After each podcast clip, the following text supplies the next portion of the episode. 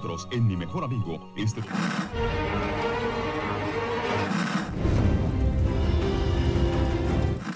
nächste Stunde versetzt sie in eine Welt jenseits aller Vorstellungskraft. Sie überschreiten die Grenze in... Kinder, macht den Fernseher aus. Davon gibt's viereckige Augen. Hallo Achim. Hallo Dominik. Hallo liebe ZuhörerInnen. Willkommen bei den viereckigen Augen.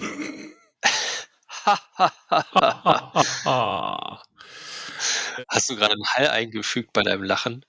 Nein. Das klang gerade sehr hallig. Ja, wir sind wieder äh, zusammen, um den Trailer zu besprechen von Star Trek Picard Staffel 3. Ja, also äh, hätten wir, hättest du vorher sagen müssen, hätten wir vielleicht machen können.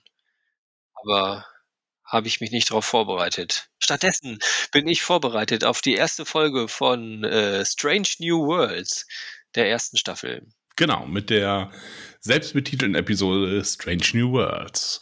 Ähm, auf Deutsch weiß man nicht, wie sie heißt. Habe ich nicht rausfinden können. Ist noch, äh, wird noch announced, denn äh, es beginnt erst am 8. Dezember. Äh, startet Paramount Plus in Deutschland bei Sky und als Amazon Channel für 7,99, 6 Euro, keine Ahnung, sowas in der Richtung. Und dann, erlauben sich die Dreistigkeit tatsächlich. Also die äh, Strange Worlds ist äh, im Mai, glaube ich, angefangen zu laufen in USA, dann England ähm, ein paar Monate später. Warum auch immer. Also schon das war nicht erklärlich, äh, weil sie da keine Übersetzungsarbeit zu leisten hatten. Und äh, jetzt Italien läuft sie schon. Und jetzt als mit als letztes Deutschland. Äh, und da äh, sagen sie nicht, wir bieten zum Start alle Folgen an. Nein, äh, wir machen zwei Folgen die Woche. Das liegt wahrscheinlich daran, dass Deutschland zu sehr hinterherhinkt mit der Digitalisierung. mit Sicherheit. Und wer ist daran schuld? Christian Lindner. Okay, das lassen wir so stehen. ja, genau. Ja, Strange New Worlds heißt die Folge. Und wie fangen wir denn immer an eigentlich? Weiß ich nicht, reden. Manchmal habe ich was Witziges. Ich habe sie mir diesmal nicht besonders äh, Aufmerksam angeguckt. besonders vorbereitet. Doch, ich habe sie mir zweimal angeguckt sogar. Ja, habe jetzt aber auch zu der Folge selber, weiß ich gar nicht, mir sind ein paar Sachen aufgefallen, die ich witzig fand. Mhm. Ähm, aber da kommen wir dann später vielleicht dann dazu. Beziehungsweise wir können ja mit dem Anfang anfangen. Vorne. Mit dem Cold Open. Ja, ich fand, also vielleicht fängt es ja noch ein bisschen früher an. Ich finde das ganz witzig, dass sie jetzt äh, allen Serien scheinbar diese, dieses kleine Raumschiff zugefügt hat, was das Starfleet-Banner abfliegt. Das äh, Mhm. war schon bei ähm, Lower Decks immer zu sehen. Da war es dann eine, eine, ein Galaxy-Klasse-Schiff. Nee, nicht Galaxy. Wie heißen sie? Äh, überhaupt nicht Galaxy. Ähm, naja, so eins wie die Cerritos ist. Ach so, California Class. California, ja. Das war ja sehr präsent in der letzten, letzten Folge oder letzten paar Folgen. Ähm, ja, und jetzt haben wir ein, ist das dann jetzt Galaxy-Klasse? Nee, auch noch nicht, ne? Es ist ja erst ab Nee. Enterprise D, glaube ich. Constitution. Okay. Äh, okay, ist mir überhaupt nicht aufgefallen, dass es da unterschiedliche Raumschiffe gibt. Ähm, ich habe das so äh, ignoriert und hab, hat mich nur an die alten Sat 1 Zeiten erinnert, wo das lief. Und da gab es auch so ein Sat 1 Star Trek Logo äh, oder Starfleet Logo, äh, was dann auch erschienen ist und dann hatte einen Ball sprang da, glaube ich, drumherum. Okay, oh, da kann ich mich überhaupt nicht dran erinnern. Das hatten sie eine Zeit lang. Obwohl ich das dann ja auch in meinem Fernsehen gesehen habe. Okay, eine Zeit lang. Ja, ein, zwei Jahre oder so. Ich habe es auf jeden Fall, äh, als ich das Ganze auf VHS-Kassetten aufgenommen habe, oh, doch, habe ich auch mal gemacht. Ich weiß, bestimmt ist das noch irgendwo bei meiner Mutter eine Folge Voyager äh, Equinox. Bestimmt da irgendwo. Diese tolle Doppelfolge.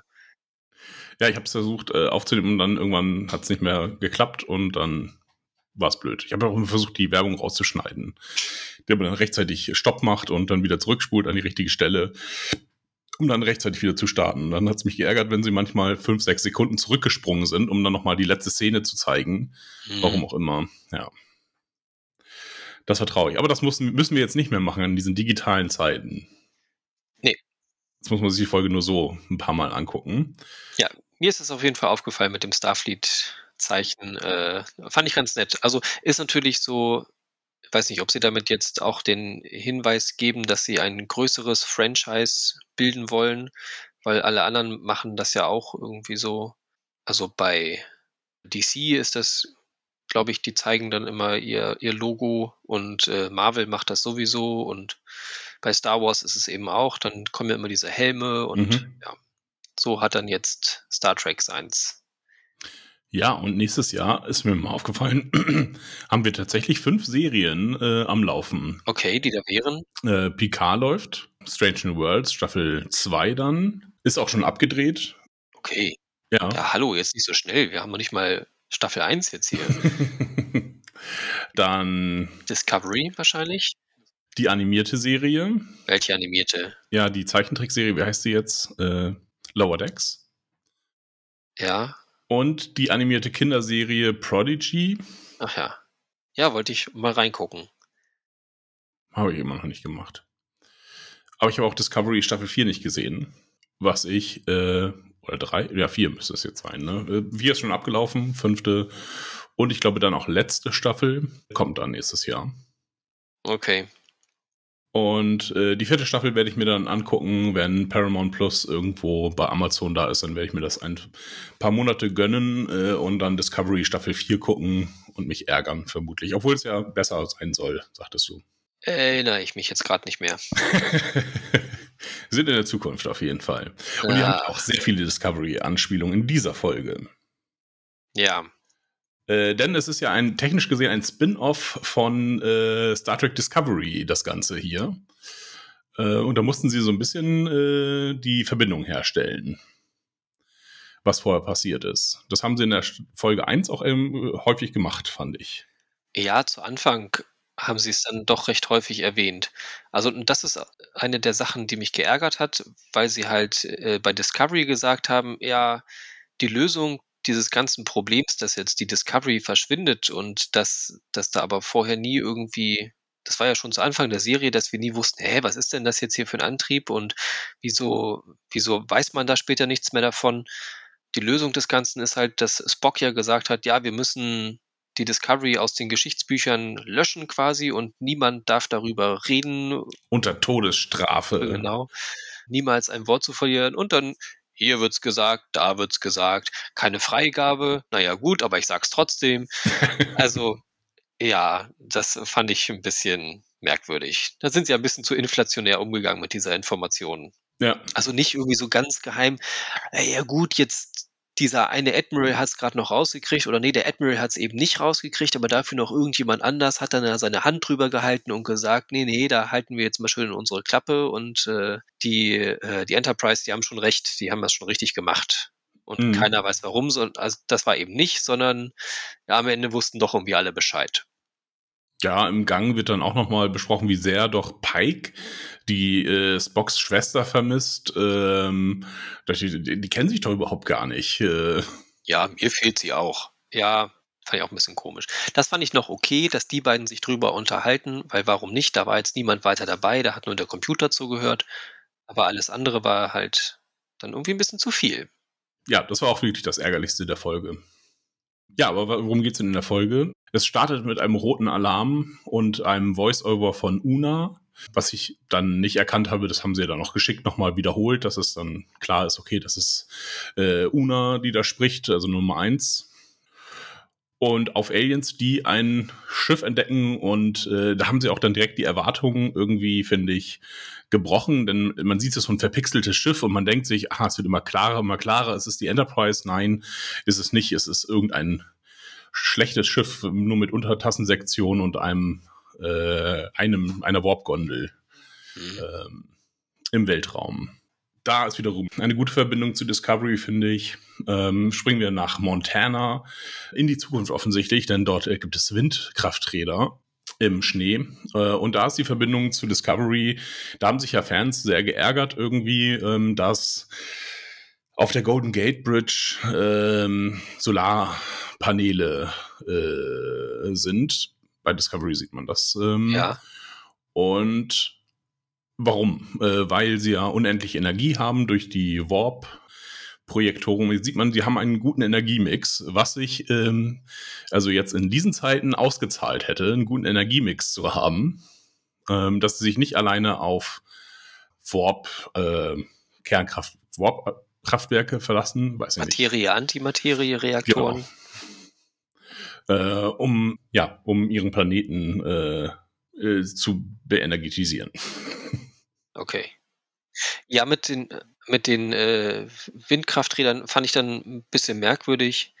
Ähm, also Pike reitet dann da ja nach seinem Date einfach ein bisschen draußen rum, warum auch immer. Also einfach Bock auf Reiten. Ja, So, so wie Kirk, einfach Genau. mal ein bisschen rumreiten. Kirk und äh, Picard sieht man da ja mal. ja, das ganze Haus hat mich sehr an Kirk erinnert äh, im Nexus, ähm, Er hatte sehr viel davon. Wo ich mich schon gefragt hatte. Also es ist ja in Ohio, glaube ich. Also na gut, er ist in Ohio äh, geboren, Kirk auf jeden Fall. Deswegen gehe ich davon aus, dass es da ist. Obwohl, naja. Ja, ob die, ob der das vererbt wurde oder ob das jeder Captain der Enterprise bekommt, dieses Haus. Ja, ist ja auch, ist, ist Pike jetzt zu Hause oder ist er zu Gast bei dem anderen Captain? Hm, zu Hause, hätte ich jetzt gesagt. Weil sie sagt ja, sie ist jetzt einen Monat weg, hat einen Monat Mission und wenn sie wiederkommt, ist er vielleicht noch da. Aber sie hofft nicht, dass er noch da ist, dass er halt wieder seinen Dienst antritt. Ja. Äh, ja, nein, das glaube ich auf der Erde ist einfach oder ähm, ja, da, da bin ich jetzt von ausgegangen. Also, der ganze Stil passt auch zu ihm. Das sehen wir später auch nochmal. Die Kochinsel ist ja wichtig ähm, für ihn. Die nutzt er ja auch auf der äh, Enterprise. Ähm, da hat er ja ein gigantisches Quartier, wie mir aufgefallen ist. Äh, da hat er so, sitzt er sich mit Spock an so einen Quartier oder Bereitschaftsraum? Mit offener Feuerstelle.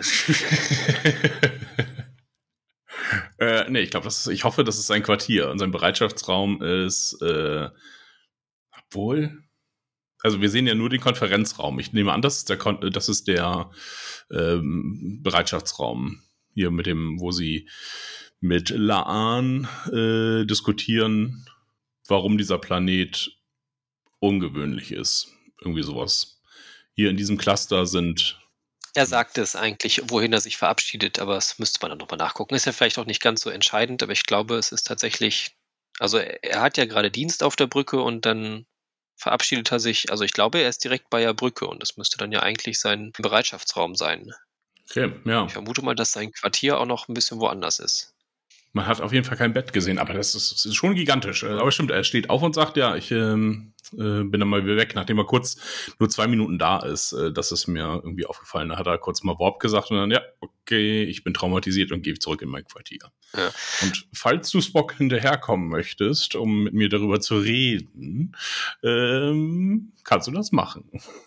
Aber ich äh, war mir auch nicht so ganz klar mit den Dimensionen dieses äh, Schiffes. Also man, man sieht ja, wie er mit dem Shuttle ankommt, nachdem er dann da vor dem Admiral von Ja. der Erde runtergeholt wurde. Und entweder ist dieses Shuttle wirklich sehr groß, was aber nicht ganz hinkommt, weil man sieht ja ihn und die Pilotin in dem Shuttle drin sitzen und das ist jetzt kein besonders großes Shuttle. Und im Verhältnis zu der Enterprise ist es aber doch recht groß oder halt die Enterprise klein. Das stimmt. Äh, wenn, sie über die, wenn sie über die Untertassensektion fliegen, sieht man fast die halbe Untertasse. Ja. Es Ist auf jeden Fall zu groß, als dass man mit dem Shuttle andocken könnte, denn er wird ja da rausgebeamt. Er fliegt lang, also er macht sich die Mühe, äh, zum Space Dock äh, zu fahren äh, und wird dann aber aus dem Shuttle rausgebeamt. Da dachte ich mir, ja, kannst jetzt auch noch die zwei Minuten warten, bis der Pilot da mal ins Dock geflogen ist oder in die Docking Bay. Ja, weil das werden sie ja wohl haben, oder? Ja, klar. Das ist die Enterprise, kennen wir. Ja. Ja, aber es, Ähm, wahrscheinlich ist das Shuttle zu groß gewesen, oder? Die Enterprise zu klein, es passt nicht. ja. aber also so groß sind halt diese Shuttles auch nicht, weil es ist ja genauso eins wahrscheinlich, wie wir ähm, von dem Admiral gesehen haben, der dann da ja auf dem Planeten gelandet ist.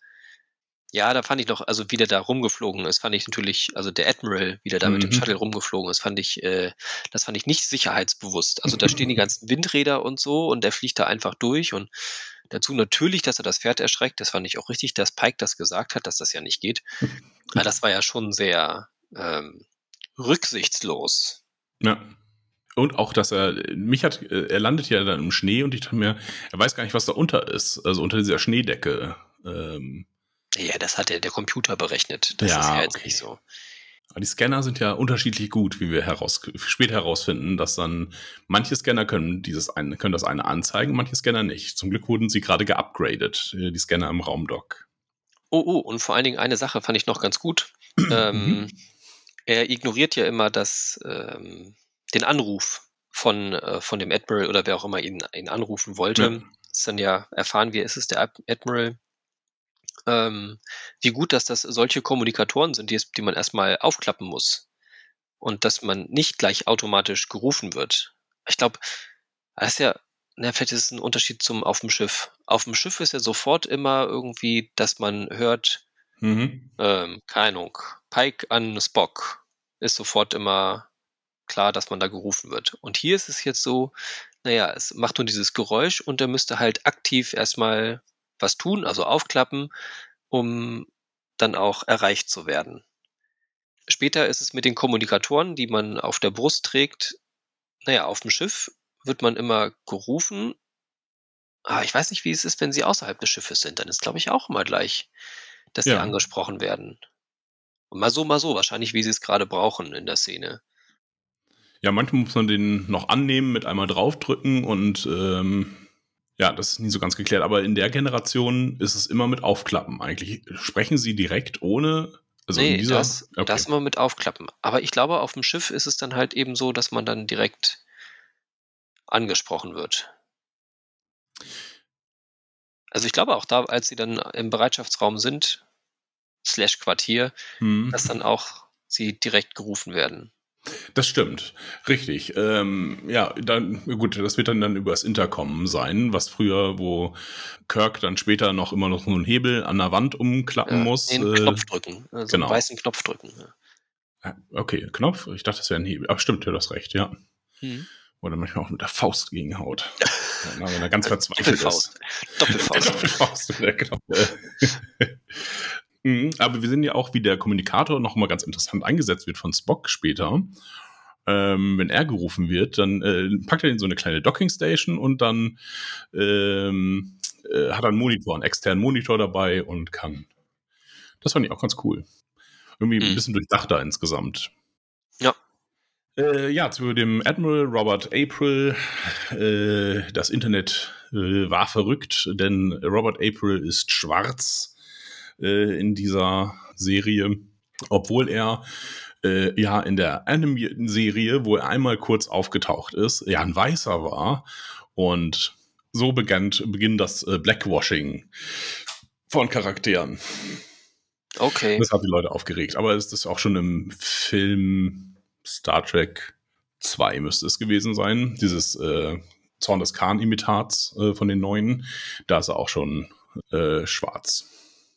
Ja, das hat Leute dann wieder aufgeregt. Ähm, ja, das wird uns aber auch die ganze Serie, glaube ich, begleiten, dass hier äh, wie bei Discovery äh, die Leute zu viel äh, Diversität finden in Star Trek, die es ja sonst nie gab. Okay. Ach, mit neuem Star Trek meinst du jetzt den, den Film mit Cumberbatch, wo der den Genau. Spielt? Ja, okay, gut. New Track. Ja, gut, alles klar. Also wir kriegen auf jeden Fall noch vor dem Intro kriegen wir äh, die Mission genannt. Äh, Una ist auf einer Erstkontaktmission verschwunden, denn sie wollte nicht wie Pike warten, bis die Enterprise ähm, wieder hergerichtet ist vom Kampf mit den Kelpianern oder mit den Kelpianern zusammen gegen böse KI, glaube ich, war es. Ja. Ich weiß es nicht mehr. Und äh, Mission erhalten, Intro fängt an und wir kriegen das Deluxe-Intro. Wir kriegen das Intro mit, ich wollte gerade sagen, in einer weit, weit entfernten Galaxie, äh, unbekannte Planeten, unbekannte Welten, bla bla bla, ähm, eingesprochen. Ähm, das ist lange her. Das haben wir das letzte Mal bei Star Trek Enterprise im Finale gesehen. vor 17 Jahren. Wie auch immer. Ja, ich fand das auf jeden Fall, ich finde das ein gutes Intro. Ja. Ähm, also ich fand auch das Intro eigentlich zu Discovery immer ganz gut. Und ich finde, man sieht da sehr, sehr viele Parallelen. Aber am meisten Parallelen eigentlich zu Lower Decks. Und die ganze Zeit habe ich jetzt bei diesem Intro gedacht, na, jetzt müsste der Moment kommen, wo sie dagegen fliegen. Oder es fällt irgendwas auf sie drauf. Oder äh, ja, es geht halt irgendwas kaputt, weil es halt wirklich die ganze Zeit so kurz davor ist. Und dann passiert es aber doch nicht. das hatte ich auch bei ein paar Szenen, gerade wenn sie in diesem Eisfeld sind. Das ist ja auch bei äh, Discovery, wo sie dann irgendwas, äh, nicht bei Discovery, bei Lower Decks, wo sie dann irgendeinen Eisklumpen trifft und dann ihr Warp-Antrieb ausfällt und sie fast in den Stern gesogen werden. Ja. Ähm, ja. Aber man sieht sehr viele Lensflares, ähm, sehr viel Staub auf der Linse. Auch wieder eine Reminiszenz an New Track. Es muss alles äh, glänzen, leuchten und scheinen. Ja, aber das Intro ist gut. Also nicht so verschwurbelt wie bei Picard, wo dann irgendwelche Formen sind, Blüten. Äh, ach nee, das war Discovery, aber äh, und man sich das dann das Thema der, Epi der, der Staffel heraussuchen soll. Ich hoffe, das Intro bleibt einfach die ganze Zeit gleich. Ja, okay.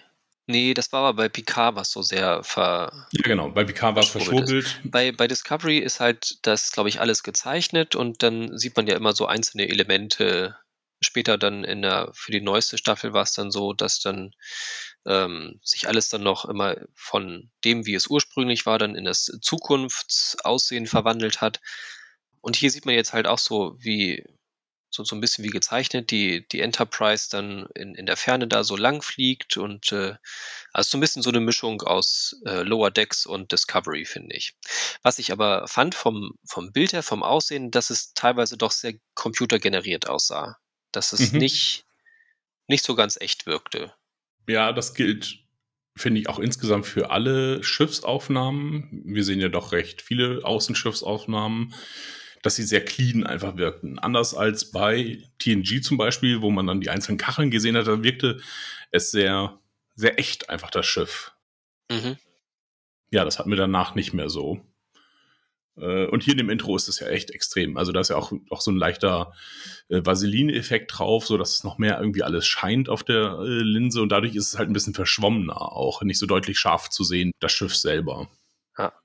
Was mir, was noch eine Sache, die mir positiv aufgefallen ist im Intro, dass man die Enterprise halt in sehr viele verschiedene Richtungen fliegen sieht. Und zwar nicht nur auf einer horizontalen Ebene, sondern dass sie halt auch nach oben und nach unten und sonst irgendwo hinfliegt, was man sonst ja irgendwie auch sehr wenig gesehen hat. Sonst ist halt, ist halt immer auf einer Ebene stattgefunden. Und dass da mal irgendwie was von oben oder von unten kommt, war ja sehr selten. Also es war immer nur auf der Wasseroberfläche quasi. Nichts mhm. darüber, nichts darunter. Ja, das stimmt. Ähm, sie ist auch nicht von links nach rechts ins Bild und von rechts nach links ins Bild äh, auf die Kamera zu, wie bei TNG. Äh, wir starten dann wieder in Vulk auf Vulkan äh, und äh, mit äh, Spocks äh, Frau Chipping oder so, Chipping, glaube ich, heißt sie. Und ja, von der, äh, kanntest du sie äh, aus irgendeiner äh, anderen Nein. Serie? Ja, okay. Äh, es gab nämlich bei TOS gab es eine Folge mit ihr, ähm, wo sie, sie ist eine vulkanische Prinzessin, glaube ich, wenn ich das richtig in Erinnerung habe. Okay. Und ähm, sie betrügt quasi Spock. Äh, er ist im, äh, wie heißt das nochmal? Ponfar. Ähm, und will sich äh, und muss dann äh, auf Leben und Tod kämpfen, äh, um seine Ehre zu retten, weil sie äh, sich von ihm trennen möchte.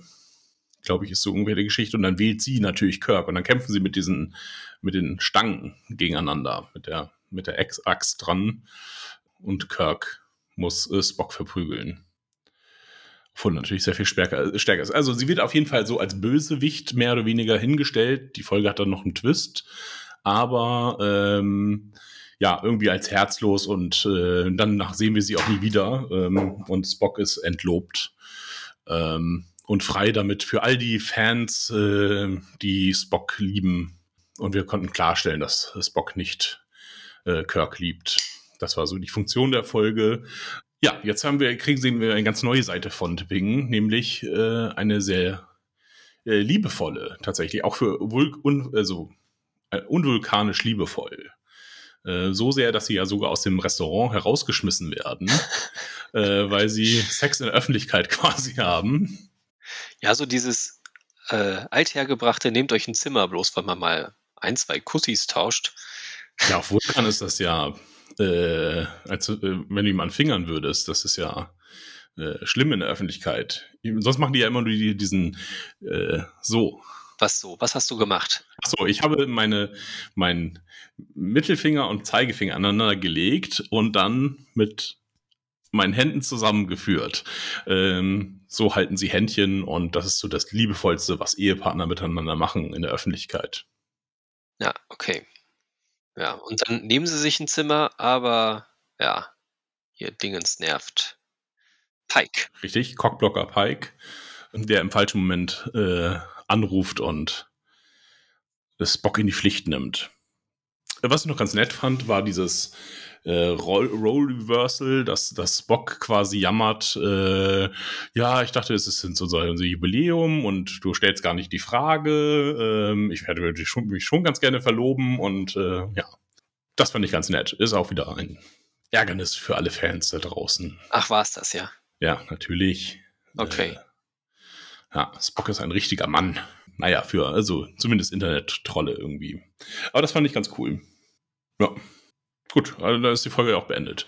Äh, ja, passiert da noch was? Nö. Nee, nicht auf Vulkan. Also Spock geht zurück. Also ich fand das ganz witzig, äh, tatsächlich.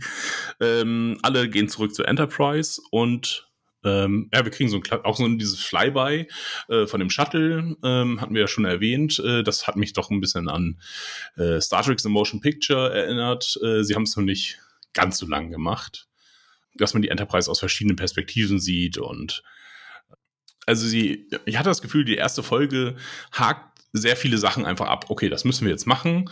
Ähm, das ist typisch Star Trek. Das erinnert die Leute an teilweise aus dem alten äh, Star Trek und teilweise aus dem neuen Star Trek äh, Sachen, äh, vor allen Dingen optisch neu, neue Star Trek und ähm, inhaltlich ähm, und teilweise in der Gestaltung ähm, altes äh, Star Trek.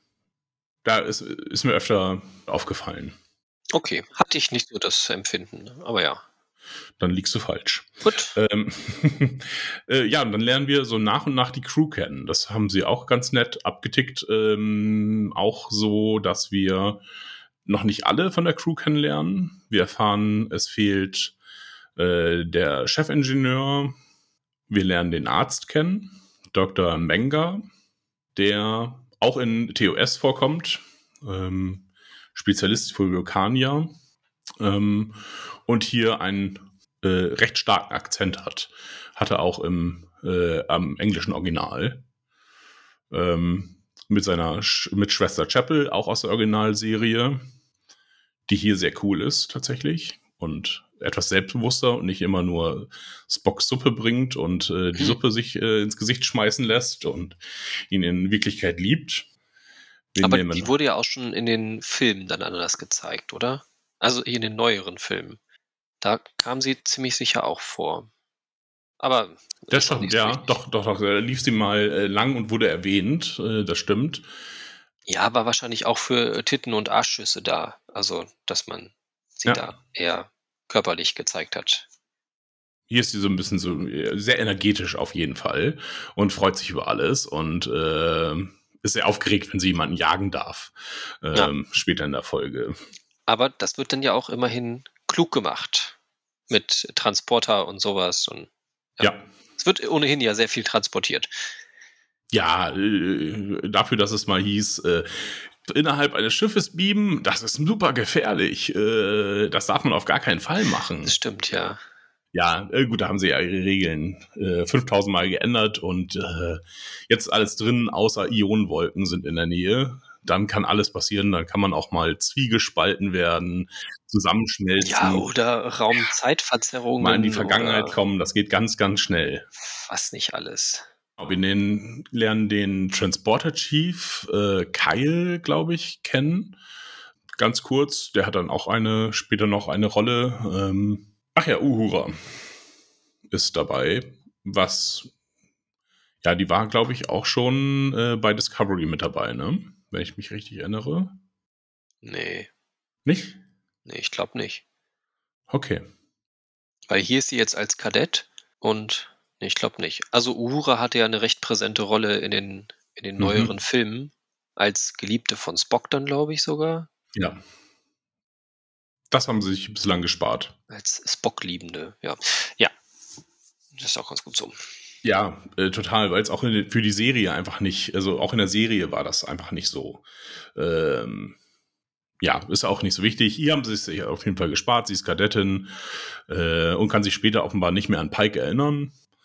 Denn wenn das in der Originalserie drankommt, da ist nur Spock dran interessiert, Pike zu retten äh, und Uhura nicht. Aber naja, also mit Kontinuität muss man hier nicht argumentieren. Wen wir noch kennenlernen, und das ist dann, glaube ich, auch der letzte Charakter, der auch hier offenbar in dieser Staffel sehr zentral ist, ist Laan Nunien Singh. Ähm, das Nunien Singh wird gar nicht so erklärt. Ja. Also das wird erstmal so hingenommen, äh, sagt einem natürlich was, dass das vielleicht genetisch verbessert wurde. Auf jeden Fall ein Verwandter, eine Verwandte des Khan Nunien Singh vermutlich ist. Aber Mhm. ja, von ihr erfahren wir in der Folge, das wird erst sehr häufig angeteasert, irgendwie zwei, dreimal und dann am Ende wird es dann so ein bisschen erzählt. Sie wurde von den Gorn gefangen genommen und ähm, dort wohl jahrelang misshandelt vielleicht, äh, also auf jeden Fall gefangen genommen. Ihre Eltern wurden getötet und wurde dann ausgesetzt von den Gorn, um sie zu töten. Warum auch immer. Ja, sie war die letzte Überlebende. Und die Gorn haben das wohl so, dass sie dann den oder die letzte einfach dann zurückschicken ins All. Natürlich nicht irgendwie mit der Erwartung, dass sie überleben, aber sie geben sie halt zurück und Mhm. verwenden sie dann nicht mehr. Und da wurde sie dann gefunden, gerettet, wie auch immer. Von Una, genau. Daher kennen die sich. Ähm, ja, es wird so häufig erwähnt, dass es auf jeden Fall noch eine Rolle spielen wird. Ähm, nehme ich stark an für die Ja. ganze Staffel. Bei der Schauspielerin war ich etwas äh, verwirrt zu Anfang, weil sie mich sehr stark an die eine Schauspielerin aus The Expanse erinnert hat, die Ah, die, ja. Die, die da die ähm, eine Gürtlerin Drummer spielt. Mhm. Drummer, genau, ja. Also hat, hat für mich sehr viel Ähnlichkeit. Also entweder war es äh, die Art und Weise, wie sie geschminkt waren, oder es ist doch irgendwie mehr Ähnlichkeit als ich. Also häufig sehe ich ja Ähnlichkeiten, wo gar nicht unbedingt welche vorhanden ist, aber da war, es sah für mich aus wie ein und dieselbe Person, aber es ist nicht die gleiche Person. Okay, du hast es nachgeholt. Ja, Sehr gut. Ich bin äh, davon ausgegangen, dass sie es ist tatsächlich, aber äh, sie hat nämlich so eine, ja, so eine harte Kinnpartie und dann halt äh, noch angeflochtenes Haar, sehr eng anliegend. Also es passt irgendwie ähm, optisch. Ja, und die Rolle ist auch sehr ähnlich. Also sie spielt jetzt hier bei ähm, Star Trek spielt sie halt auch einen. Sie ist, ist sie auch Sicherheitschefin oder wird es dann auf jeden Fall? Und ähm, hat ja auch gleich den richtigen Radar für, man muss ähm, die Schilde hochfahren und sowas. Und also sie ist ja schon ein sehr straighter Charakter, der gleich irgendwie handelt und ähm, und ähnlich ist auch diese Rolle bei The Expanse angelegt. Aber sie ist es ja nicht. Ja, dann, das ist natürlich Pike, ist natürlich auch im Fokus. Äh, er leidet noch unter Discovery, ähm, wie wir alle, mit Flashbacks immer mal wieder und dass man dann ein bisschen abdriftet und denkt, ach scheiße, das hätte irgendwie eine gute Serie werden können, über das Wissen seines Todes. Und er sagt das auch gegenüber Spock und so, ich weiß, wie ich sterbe. Also, nee, das weißt du eigentlich nicht. Also, das sieht man auch nicht. Und du siehst dich ja auch später im Rollstuhl, das heißt, du siehst da überhaupt nicht deinen Tod sein Tod ist gar nicht bekannt. Sein Tod ist irgendwo auf der Welt, während er das äh, seine Freundin, ähm, wenn sie jung und schön sind, durch diese Talusianer, glaube ich, heißen sie, Mhm. irgendwann wird er da in einem hohen Alter glücklich sterben. Nachdem er viele Jahrzehnte in einem Rollstuhl gesteckt hat, leider. Und mit einem Blinkelicht ausgestattet wurde. Ja, sehr, sehr technisch fortschrittlich. äh, ja, genau. Äh, aber er spricht immer davon, dass er seinen Tod sieht und dass das jetzt auch noch Jahrzehnte entfernt ist. Das hat mich etwas irritiert und gleichzeitig auch, also er, er, spricht es ja an. Er sagt halt, ja, okay, was macht das mit mir? Werde ich jetzt vorsichtiger? Äh, werde ich unvorsichtiger und mehr Leute sterben um mich herum? Das fand ich dann doch eine interessante Frage, weil man, man könnte jetzt sagen, ja, du weißt, wann du stirbst, jetzt kannst du voll rein ins Leben. Du weißt, dass du erst in zehn Jahren äh, irgendwie drauf gehst. Äh, du kannst dich in jede gefährliche Mission äh, stürzen. Aber er sagt halt, ja, okay, äh, darunter könnten dann halt alle anderen um mich herum leiden. Ich werde wahrscheinlich nicht sterben, aber ja, meine Crew und Freunde äh, würden darunter leiden. Das fand ich ganz gute Auflösung dieses Dilemmas halt. Du weißt, wie du stirbst, deswegen kannst du eigentlich machen, was du willst. Ähm, weil es ja auch ein festgeschriebenes Ende ist. Das mhm. äh, wurde ja auch geklärt. Ja, genau. So haben wir jetzt irgendwie unsere Crew kennengelernt. Uns fehlt halt noch unser Chefingenieur, ähm, was auch wiederum in äh, TNG ja der Anfang ist, äh, weil da gibt es ja auch ganz lange keinen Chefingenieur, bis dann irgendwie Jordi dann mal fix übernimmt von äh, ein, zwei kurzen Chefingenieuren, die einfach mal ganz kurz aufgetaucht sind und dann wieder entlassen worden sind. Und dass die Crew nie ganz vollständig ist am Anfang einer, einer Staffel. Mhm. Genau, irgendjemand noch vergessen? Nö. Dann zur Mission. Es geht los. Sie fliegen los. Ähm, und kommen bei dem Planeten an, wo dann halt äh, sie verschwunden sind beim Erstkontakt mit einer eigentlich warp-fähigen Spezies. Wenn sie ankommen, sind da aber nicht so viele äh, Signale und äh, die Technik ist auch sehr zurückgeblieben, wie sie feststellen da auch wieder ein kleines Kontinuitätsproblem, denn sie sagen, Plasmatorpedo, das, das ist auch Technologie des 21. Jahrhunderts, ist ja total zurückgeblieben. Wird aber auch gesagt, dass Romulaner auch Plasmatorpedos verwenden und dass die eigentlich besser sind als Photontorpedos oder zumindest energiestärker. Genauso wie Klingonen, glaube ich auch, weil sie die Schilde stärker runterbringen und äh, dafür aber sie kurz ihre Schilde deaktivieren müssen, wenn ich das richtig im Kopf habe. Das ist der Nachteil von Plasmatorpedos. Also das war jetzt auch nicht so störend. Also ich wollte es nur erwähnt haben. Okay, ja, gut. Seltsam ist ein bisschen, dass Una nur mit zwei anderen Personen auf diesem großen, doch recht groß scheinenden Schiff zu sein ist. Äh, wird auch extra nochmal gesagt, noch mit, nur mit zwei Astrowissenschaftlern. Ja, die müssen sie auf jeden Fall befreien und dazu müssen sie zur Außenmission.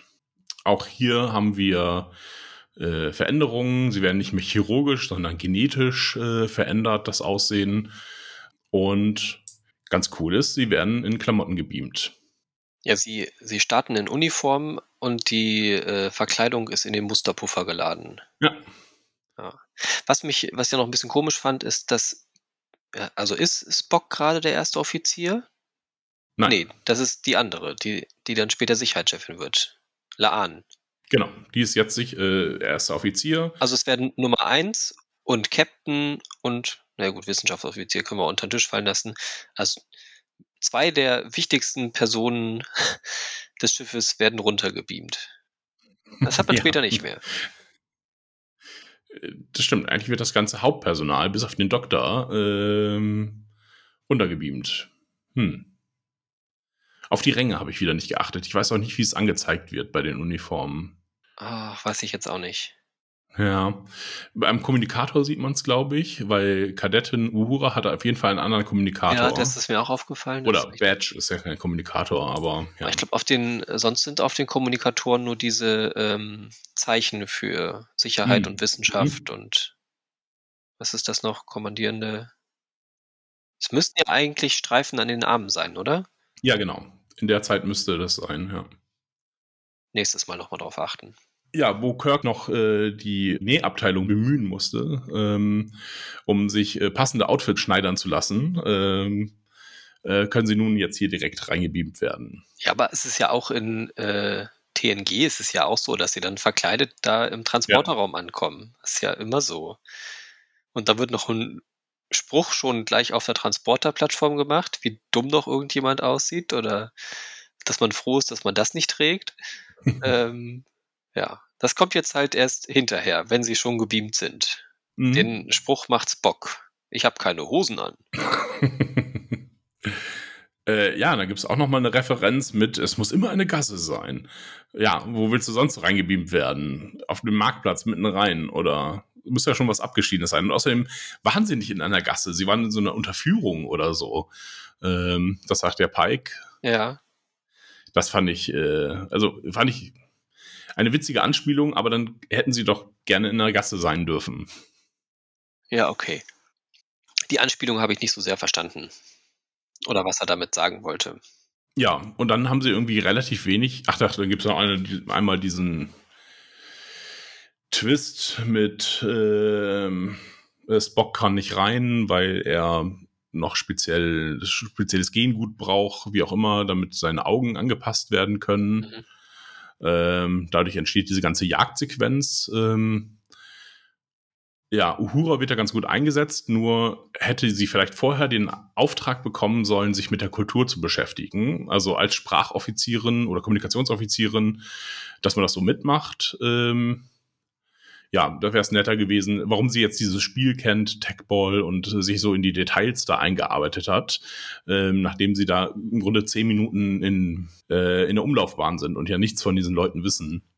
Ähm, ja, das ist an sich sehr merkwürdig, das stimmt. Also da muss sie ja doch dann irgendwie Funk abgefangen haben oder sonst irgendwas, wo, woher soll sie es sonst wissen? Also nur von Oberfläche scannen und sowas kann das ja nicht, ne. kann man das ja eben nicht wissen. Und sie haben ja, das ist ja deutlich geworden, sie haben ja kein, kein Team da gehabt, was da jetzt irgendwie infiltriert. Mhm. Also Una ist da ja scheinbar auch nur zufällig drauf aufmerksam geworden, glaube ich, oder? Zumindest Ja, genau. so gezeigt. Ja, also es hat ja eben keinen Erstkontakt schon, oder die, die Vorbereitung zum Erstkontakt hat ja eben nicht stattgefunden. Sonst hätten sie es ja gewusst, dass sie keinen keinen Warp-Antrieb, sondern eine Warp-Bombe haben. Ja.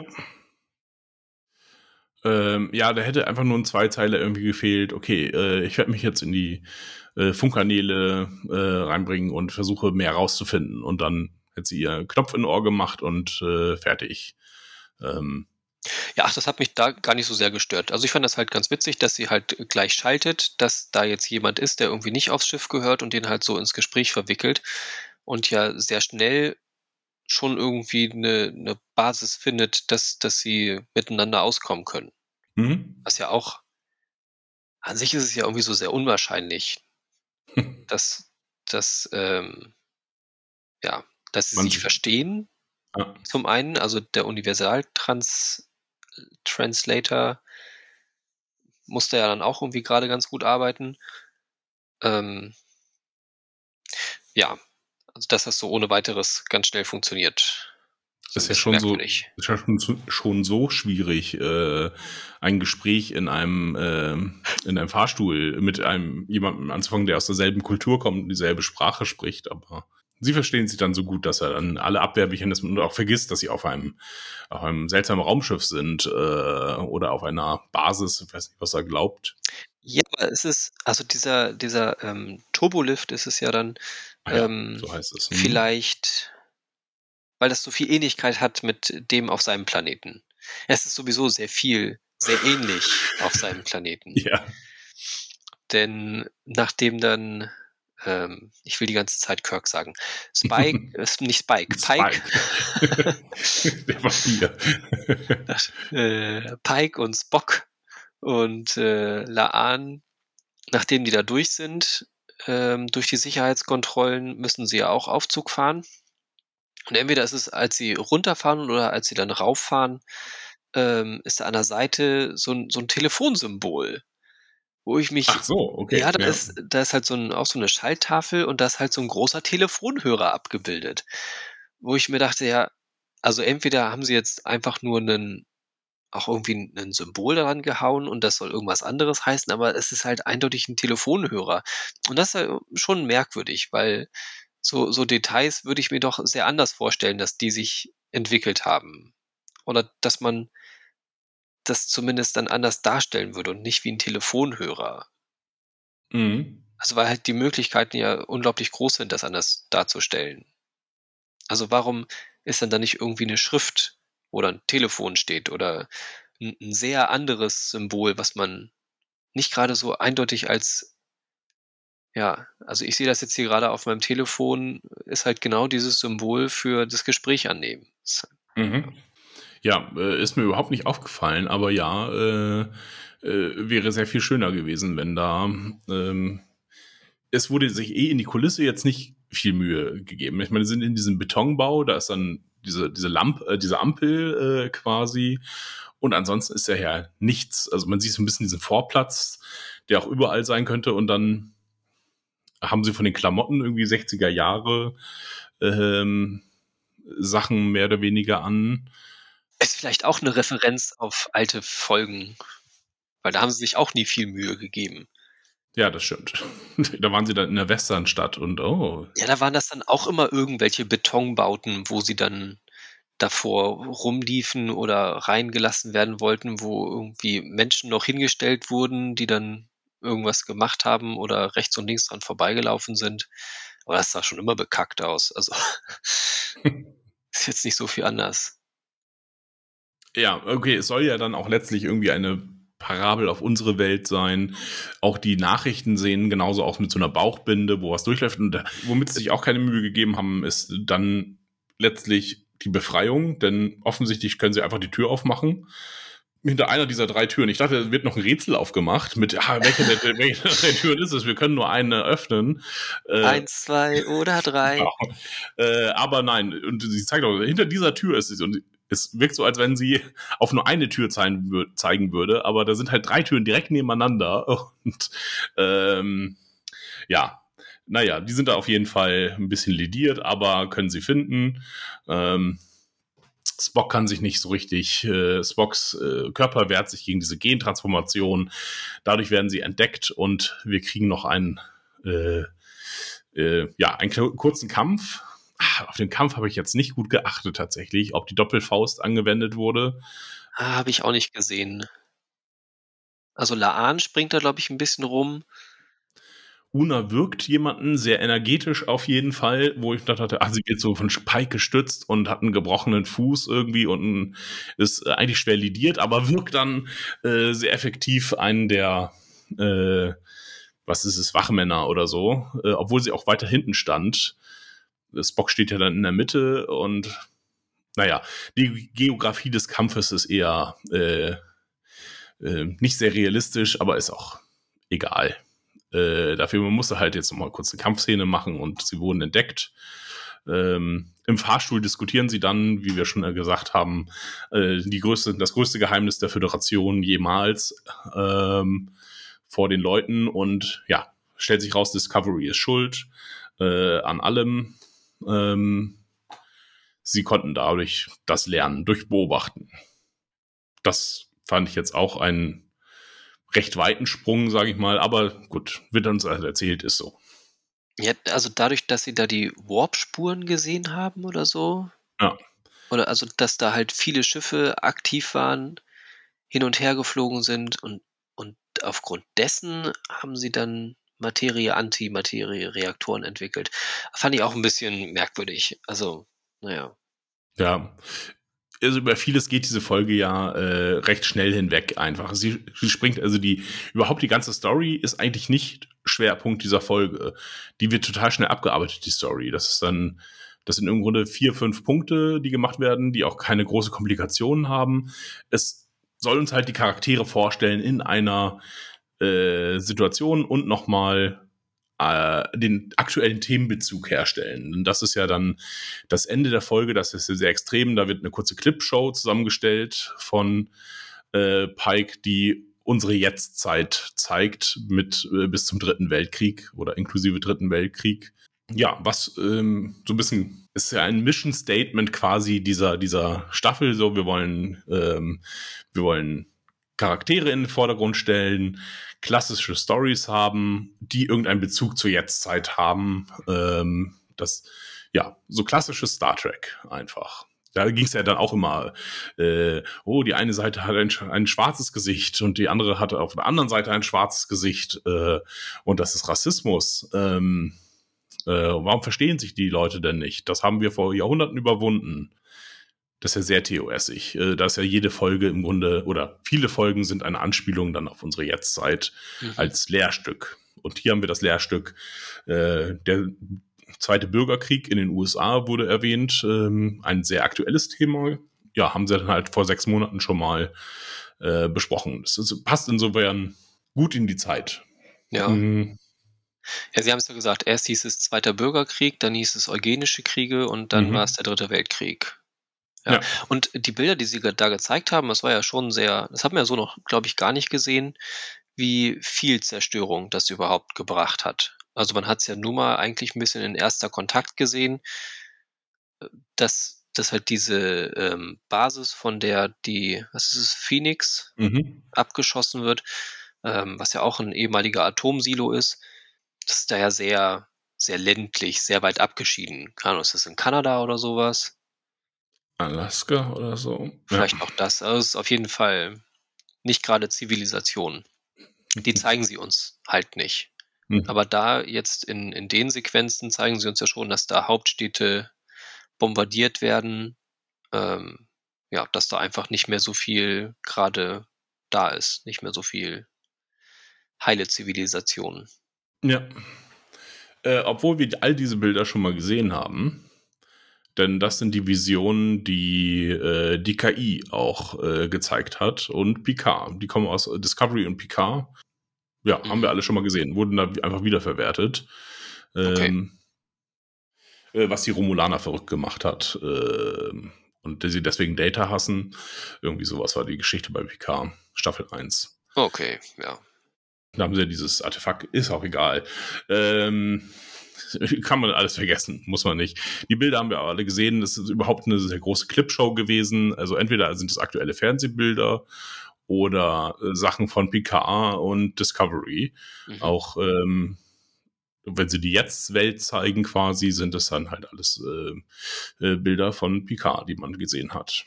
Ähm, das ist dann hauptsächlich San Francisco und die äh, Sternflottenbasis. Ja. Äh, Pike arbeitet sein Trauma auch noch mal ganz kurz in dieser öffentlichen Diskussion äh, auf und sagt, ich hatte neulich eine Erfahrung und da dachte ich mir, was interessiert denn das jetzt dieses fremde Volk? Ähm, und ein Freund sagte zu mir, wie geht es dir? Und da habe ich, das habe ich überhaupt nicht verstanden. Aber äh, jetzt realistisch ist es nicht, dass, äh, dass, das, nun- dass das nun die Ansprache war, weil es viel zu sehr auf ihn und auf seine persönliche Situation bezogen war, die die ja gar nicht nachvollziehen können. Hat ja auch nicht ganz funktioniert, seine erste Ansprache. Er musste dann nochmal nachlegen und das war auch ein bisschen komisch dieses Jahr. Okay, wir machen erst eine Ansprache bei der einen Regierung und dann ähm, machen wir noch mal kurze Zwischensequenz im, im Besprechungsraum, besprechen sich und dann beamt er noch mal runter. Das war irgendwie, hatte ich das Gefühl, das war eine Doppelung drin. Ach so, ja, bei dem einen war er irgendwie noch nicht so ganz, eben noch nicht ganz durchgedrungen. Und ähm, dann unterhält er sich ja nochmal mit Laan und hat da dann nochmal eine andere Sicht dann auf die Dinge. Wo, auch wenn ich nicht ganz verstanden habe, was ihn da jetzt genau nochmal umgestimmt hat oder was ihm da jetzt nochmal die Erkenntnis gebracht hat. Aber ja, Laan hat da irgendwie nochmal dafür gesorgt, dass er die Dinge nochmal anders betrachtet und dann konnte er eben nochmal runter und dann, dann zeigt er die Bilder, glaube ich, erst, oder? Ja, genau. Mhm. Ja. Fand ich da ein bisschen komisch, dass dann die, ähm, die, die Bewohner des Planeten dann schon gleich so ergriffen waren davon. Also die, die kennen ja die Erde überhaupt nicht und Ja. da ist mit einmal ein riesiges anderes Schiff, was die seinerseits die Fähigkeit hätte, wahrscheinlich die ganze Oberfläche platt zu machen. Und die sind dann so ganz ergriffen von, oh, die hatten auch mal eine schwere Zeit. Ja, pff, mir doch egal. Anderes Schiff, verpisst euch. Eure Probleme, bleibt mal weg damit. Das hat jetzt nichts damit zu tun, dass wir jetzt mit einmal uns dann irgendwie ändern. Ja, und vor allen Dingen, also, äh, dann sagt er ja auch noch, ja, das ist hier unser, der jetzt hole ich den großen Stock raus und dann kommt die Enterprise und man denkt sich so, die ist total fitzelig klein, äh, auch im Vergleich zu, sie ist ja kleiner als diese Stadt, das ist jetzt nicht der Todesstern. Also so, wenn, wenn sie was demonstriert hätten, irgendwas abgeschossen hätten, den Mond abgeschossen hätten, mal eben schnell, dann hätte ich das verstanden. Aber so, ja toll, du hast jetzt dein Auto uns gezeigt, das ist zwar groß, aber wir haben Städte und Gebäude, die sind größer. Oder Plätze, Parke, Parke, keine Ahnung. Auch Millionen mehr Waffen. Ähm, Ja, das ist halt auch irgendwie merkwürdig, dass man, dass halt zwar die ganze Zeit von dieser Bombe gesprochen wird, aber man sieht halt sonst nichts weiter. Also wenn die in so einem extremen Konflikt sind, dann hätte ich auch erwartet, dass sie schon sehr hochgerüstet sind auf beiden Seiten. Aber davon sieht man ja auch überhaupt nichts. dieser ganze Konflikt ist total unklar. Es wird halt gesagt, Regierung gegen Revolutionäre, die ja anscheinend aber aus der eigenen Bevölkerung kommen. Also wie es halt so Revolutionäre so machen. Das sind halt keine zwei Länder, die sich da bekriegen, sondern irgendwie IAA und äh, Großbritannien äh, scheinen sich da zu bekriegen. Ähm, ja, das ist alles sehr seltsam. Auch die Bilder, die man sieht, sind ja dann auch wieder Bilder aus unserer Zeit und äh, oder ähm, ja, aus dem späten 20. Jahrhundert. Ähm, das fand ich alles nicht so, nicht so klar, dieser Konflikt und worum es da überhaupt geht. War einfach nur, ja, Regierung will regieren und Revolutionäre wollen revolutionieren. Äh, worum geht es denn? Werden da Leute unterdrückt? Gibt es äh, Camps? Äh, äh, sind das Faschisten? Äh, auch Pike scheint sich dafür nicht interessieren, was dieser Konflikt eigentlich ist. Ähm, ist das jetzt hier, ist diese Frau äh, Hitler oder ähm, hat sie eigentlich irgendwie gute Ansichten? Man muss sich mal vorstellen, da kommt jemand in den Zweiten Weltkrieg und sagt dann, ja, man muss, muss, äh, muss das auch mal miteinander bereden und klären. Ähm, wer weiß, was für Grausamkeiten in den letzten 100 Jahren passiert sind. Ähm, vergesst es und werdet Teil unserer Föderation. Vielleicht ist der Konflikt dann doch tiefgreifender, als dass man ihn einfach so mit ein paar Diskussionen erledigen könnte. Aber das will uns die Folge halt nicht erzählen. Die wollen uns von diesem Konflikt auch nichts erzählen. Das ist egal, das ist nur Beiwerk, damit Pike sein Trauma überwinden kann mhm. und wieder zurück ins Abenteuer gehen kann. Ja. Ja, und so mhm. ein, zwei coole Momente haben kann. Ja, Einmal genau. sich da rein zu beamen. Hi. Ja, das hat auch funktioniert. Also das hat, also mir, äh, ich habe gelacht. Ja, ich schon nicht mehr, weil es schon im Trailer vorkam. Ja, den hatte ich mir nicht mehr, lange Zeit nicht mehr angeguckt. Ja, es sind auch alles, also alles durchgängig sympathische Schauspieler, die ihren Job soweit sehr gut gemacht haben, soweit sie ihn jetzt irgendwie zeigen konnten. Mhm. Das war ja in Discovery jetzt auch nicht immer so, dass nee. alle Charaktere gleich so gepasst haben. Ja. Und, und bei Picard sowieso nicht. genau, und damit ist die Folge dann auch irgendwie schon zu Ende. Ach nee, es wird noch ein Teaser aufgelöst, nämlich Kirk ist ja auch auf der Enterprise. Und der ist jetzt, äh, kommt jetzt demnächst äh, und dann am Ende der Folge kommt er und wird uns gezeigt und präsentiert und es ist halt Ralph Kirk, der Bruder von, äh, ist nicht Ralph, aber ich weiß gar nicht, seinen Vornamen vergessen. Äh, Sam Kirk, genau, ich glaube, Sam ist es. Ja, äh, okay. Der Bruder von ähm, äh, James Tiberius Kirk. Ich wusste nicht, dass der einen Bruder hat. Doch, den haben sie in einer Folge eingeführt und das ist Shatner mit einem Bart einfach. gewesen. und der ist dann gestorben. Ähm, und dann, also mussten, sie mussten halt irgendwie zeigen, dass äh, das jetzt ganz schlimm ist und er trauert und dann äh, haben sie halt, damit man weiß, dass es sein Bruder ist, haben sie einfach Shatner ein Bart aufgeklebt und äh, ihn da tot hin, hingelegt. und das ist halt sein Bruder gewesen. Wird nie wieder erwähnt, ist auch vollkommen egal. Anders als Picard und sein Bruder, die, die ja irgendwie noch eine Funktion haben. Ähm, in mehreren Folgen.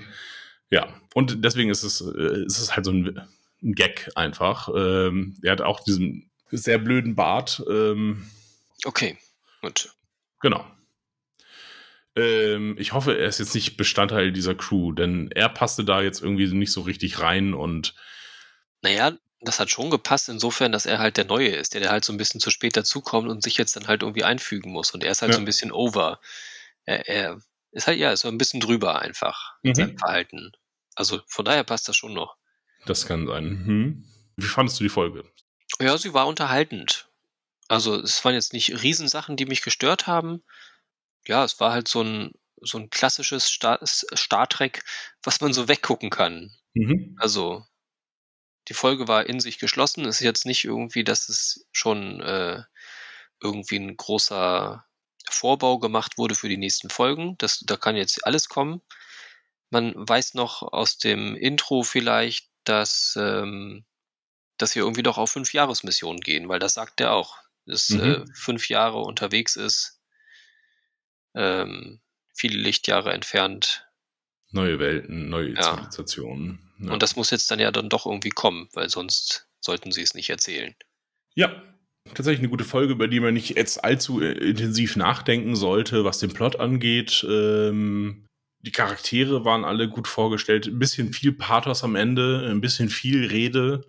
Äh, und dafür war die Rede nicht gut genug. Also das war, äh, dann geht's ja dann auch noch, geht's ja auch noch weiter. Das ist ja dann nicht beendet, einfach mit der Rede, mit der zweiten Rede dann schon, sondern es wird dann auch noch mal ähm, erwähnt, ähm, der dritte Weltkrieg und hier die Pflanzen äh, kamen aus von der Erde und konnten dann nicht wieder zurückgebracht ja. werden und dann haben wir das hier angepflanzt und ist das nicht ein Zeichen von Hoffnung? Ja, das war mir am Ende zu viel Pathos. Das habe ich auch nicht verstanden.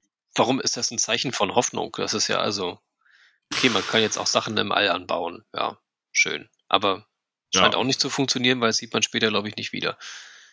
Nee, äh, es ist sogar in Discovery, äh, wenn sie in die Zukunft springen, sind sie ja, oh, ein Wald im Weltraum. Das haben wir noch nie gesehen. Ja, doch, eigentlich, also ihr erzählt gerade schon, dass das so, äh, dass das jetzt auch in eurer Gegenwart da ist und dass das auch die erste Raumbasis ist, die alle, die jeder kennen sollte.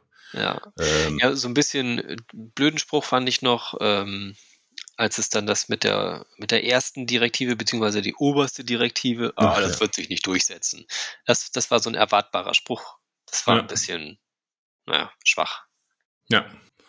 Ja, es gab hier und da auch Sachen, also auch Laan hat äh, diese reingedrückte Backstory, dass sie immer so in, immer wieder einfach aufkamen und nicht sich natürlich entwickelt hat in einem Gespräch oder in Erfahrungen, sondern es wurde immer mehr angeteased. Das, das hat nicht so gut funktioniert. Ähm, da wäre all, wäre ihr Nachname interessanter gewesen. Also das hat mich dann mehr interessiert eigentlich. Ja, das, das wird bestimmt noch kommen.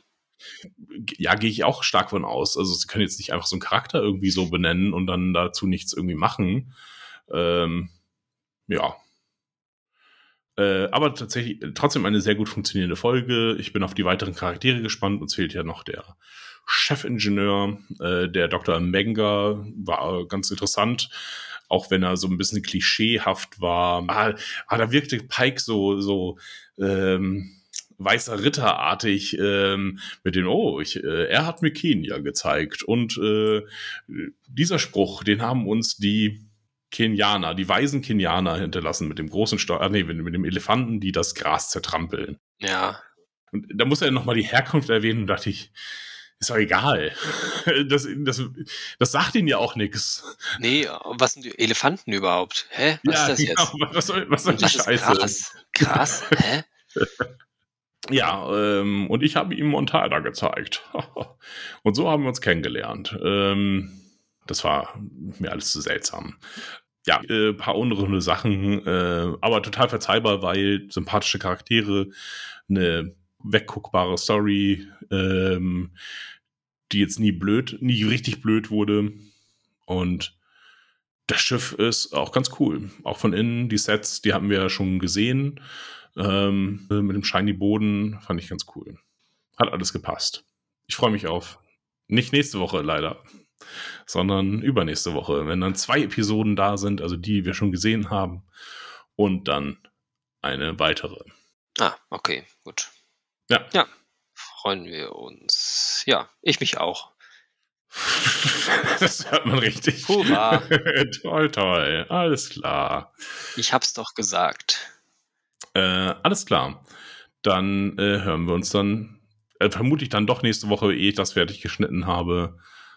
Und ja, irgendjemand muss sich dann um ein Abonnement bei diesem Dienst kümmern, wo immer es auch äh, ist. Also muss ja nicht, muss ja nicht beide bezahlen.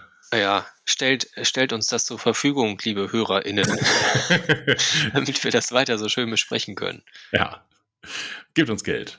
Äh, einfach, wenn ihr uns auf der Straße seht, einfach mal einen Fünfer in die Hand drücken. Ja, sehr gerne. Alles klar. Äh, tschüss, Achim. Ja, auf Wiederhören. Dominik. Danke. Um über das Erscheinen neuer Folgen informiert zu sein, abonniert uns im Podcatcher eurer Wahl oder auf Spotify. Dort könnt ihr uns, wie auf iTunes, auch gerne 5 Sterne hinterlassen. Außerdem folgt uns gerne auf unserem Instagram-Kanal unter viereckige Augen, ein Wort, oder auf Twitter unter 4ea-podcast. Um zu kommentieren, besucht unsere Homepage 4-eckige-augen.de oder schreibt uns eine E-Mail unter viereckigeaugen.podcast at gmail.com. Überall wird die 4 als Zahl geschrieben. Vielen Dank und bis zum nächsten Mal bei den Viereckigen Augen, dem Podcast für Serien und serielle Kultur.